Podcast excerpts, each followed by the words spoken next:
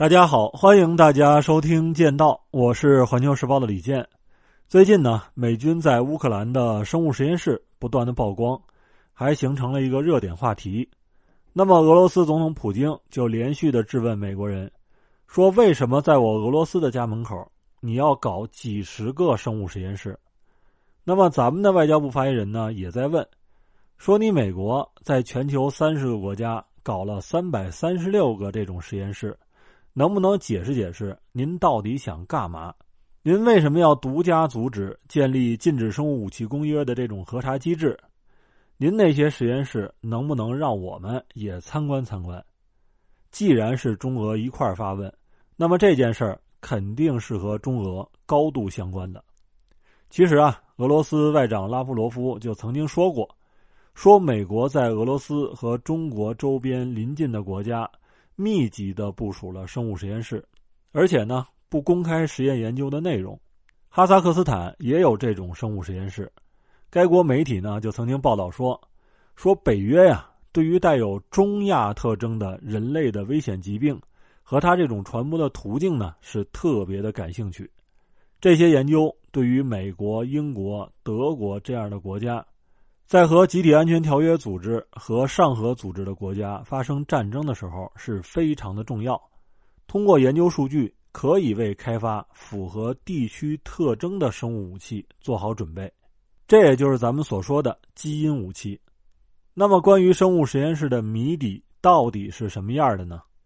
大家可以记住一点：美国呢现在是用四大支柱撑起自己超级大国的地位，分别是科技。军事、美元和软实力，这些生物实验室直接和科技和军事是有关系的。这里边还有所区分。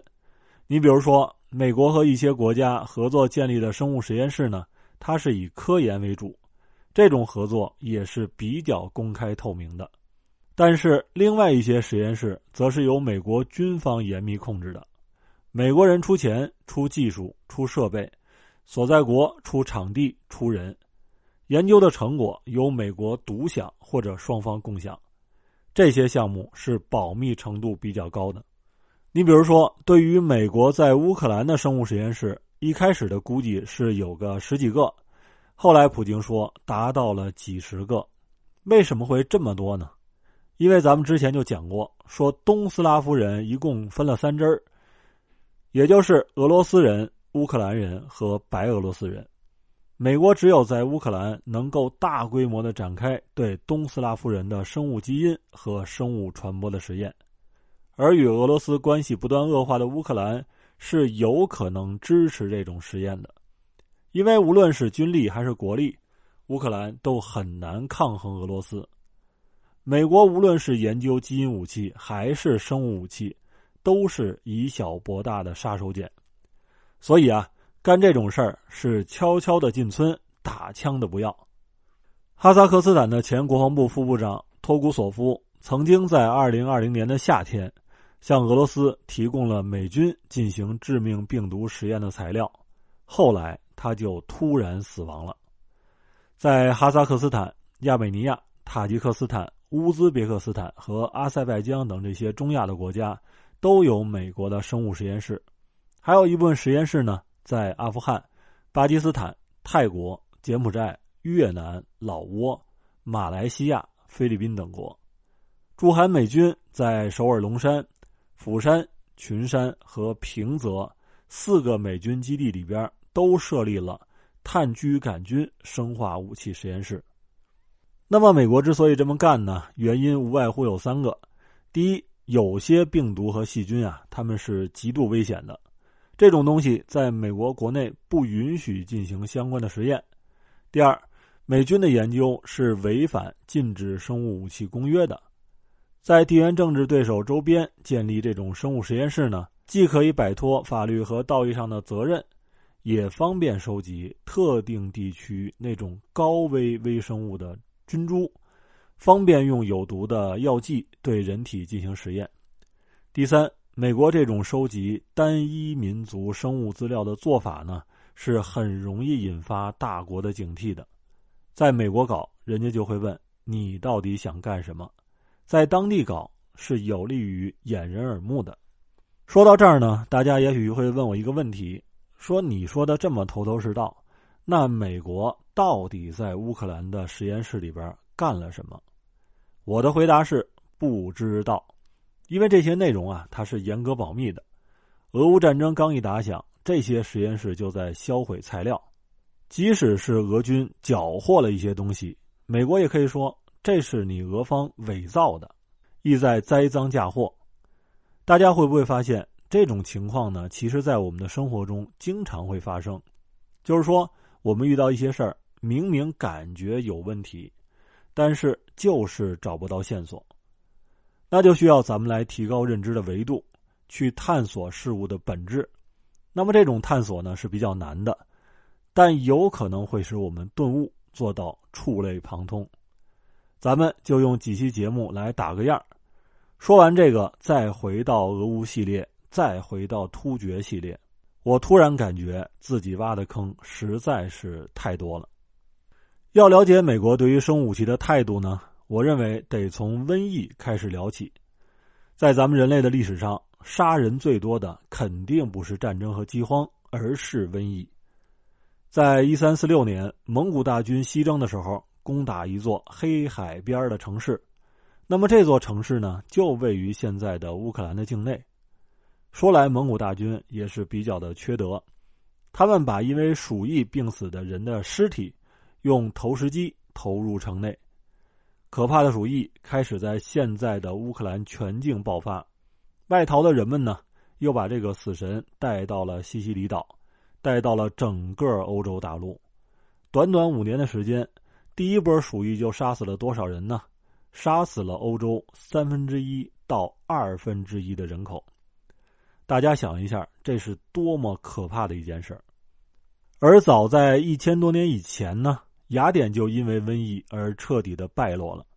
希腊史学家修昔底德记录了当时的情况，他说：“那些身强体健的人们突然被剧烈的高烧所袭击，眼睛发红，仿佛要喷出火来似的。”喉咙和舌头也开始充血，并且散发出那种不自然的恶臭，伴随着呕吐和腹泻而来的是可怕的干渴。这时，患病者的身体剧痛发炎，并且转为溃疡，没有办法入睡，或者连床都不敢沾。有些人则光着身子在街上游荡，寻找水喝，直到倒地死亡。甚至狗也死于这种瘟疫。乌鸦和大雕吃了病死者的尸体也会死去，那么存活下来的人呢？不是没有手指、没有脚趾，就是丧失了记忆。那么除了这些，还有一种可怕的瘟疫叫天花。古代世界呢，大约百分之六十的人口都受到天花的威胁，百分之二十五的感染者会死亡，大多数的幸存者会失明或者留下疤痕。大家都知道。清朝的圣主康熙就是因为出过天花才登上了皇位。到十五世纪末，当欧洲殖民者登上新大陆的时候，他们带去了这种最为致命的武器。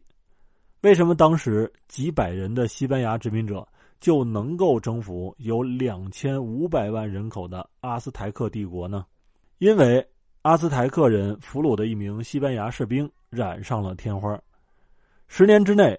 阿兹台克人人口减少了一千多万，还剩下六百五十万人，活着的人也生活在这种恐惧之中，一个强大的帝国就此消失，而另外一个强大的帝国印加帝国也是因为天花，被一百八十名西班牙殖民者轻而易举的就征服了。从大的历史上来看，瘟疫无疑是人类最大的噩梦。但它也在推动人类勇敢向前，人们顽强的和病魔做着斗争，不断的去追求光明。而另外一方面呢，也有人在研究可怕的瘟疫它的可用之处，一步一步的走向黑暗。比如说，北美的殖民者有意给印第安人呢送去那种天花患者用过的毯子，在天花的肆虐之下，几个原先有几百万人口的主要的印第安部落。人口减少到只剩数千人，甚至是完全的灭绝。在和殖民者接触之前，美洲原住民大约有两三千万人口，而到十六世纪末呢，只剩下了一百万。那么这些可怕的历史就在人类的心中形成了一个又一个的阴影。你比如说，瘟疫是如此的神秘和可怕，它对人类的攻击是毫无差别的。故意传播瘟疫的人是所有人的公敌，所以从古至今呢，无论是瘟疫的传播者，还是生物武器的开发者，都是在舆论和道义的高压下偷偷的干活。在二战中。美国军方保密级别最高的两项工程，一个就是大家所熟知的研究核武器的曼哈顿工程，还有呢，就是美军化学作战部下设的特别计划处，这个处所推动的生物武器工程。生物武器工程对于美国社会，甚至是军方的非相关人员，都是绝对保密的。这些人原则上不允许出国。因为他们身上的抗体都有可能泄露情报，那么美国到底是怎么走上生物武器之路的呢？咱们下回接着聊。好，今天的分享就到这里，欢迎大家订阅剑道，让认知更深一点。